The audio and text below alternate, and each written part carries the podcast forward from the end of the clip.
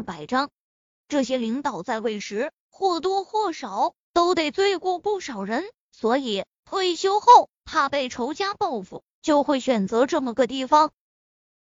但要进来这里，不但要花费巨额的钱财，进岛还有个规矩，就是这些领导的背后拥有的那千丝万缕的关系网，都必须为岛所用，而且终生不得再出岛。也就是因为这样，能上这个岛上居住的人，无不是曾经站在这世界顶端的人物，可却都为了保命而留在了这上面。不过，据说到了这里的人。极少会有想出去的，因为这上面就是人间天堂，世外桃源。这个岛非常大，能容纳几万人，有着一百年的历史。岛上的建筑风格还似古代，随后期时代发展，但在新建时还是继续延续着这种风格。到了这，大家可以选择男耕女织的传统生活方式，也可以选择安逸的过日子。岛上的物资都是定时定量的分发，所以也就不存在你争我抢。岛主更是不准任何人在这上面勾心斗角，一旦发现，就会被永远逐出此岛。那对于很多人来说，就等于是面对死亡了。所以。这么多年下来，这岛上形成了随处可见的和平。可这样的和平，在很多年前被打乱过。一个年轻人进到岛上后，爱上岛主的女儿，也就是叶林的母亲。这个年轻人是以雇佣兵的身份进到岛上的。岛上有规定，雇佣兵因为要保护岛上的安全，所以。给了他们享不尽的财富，并承诺可以在岛上娶妻生子，但是代价是，一旦进岛，除了听随命令出岛外，终生也不得出岛。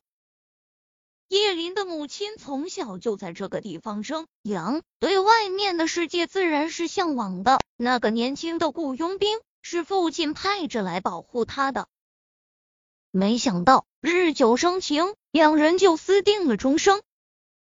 被发现后，叶林的外公狠心将这雇佣兵赶出了岛上。叶林的母亲因为对这年轻人有了感情，就求着父亲自己也要随着男人出岛。他外公一气之下，就把两人都赶出了岛外，并和他母亲断绝了父女关系。而叶小莫手上的东西，就是叶林母亲随身带走的物品。这吊坠外面看似普通，里面那颗却是世间罕见的宝石。昨天问叶小莫的那个叔叔呢，就是新一任岛主叶林的舅舅。丫头，你别怪你外公，他也是当年对你母亲太失望了。叫舅舅的男人见叶林不说话，出声劝道。叶林其实，在听完这些事情的始末后，对外公就已不再怨了。一个父亲失去了女儿，那种痛不会轻；而母亲的命运是他自己选择的，他也怨不了。他之所以不说话，只是被震惊了。这什么社会呀？居然还有这样一个地方存在！他抬头看着面前的男人，他和母亲并不像，像外公。倒也是俊朗非凡，只是看那年龄，比他应该大不了几岁。那意思是我今天进来了，也出不去了。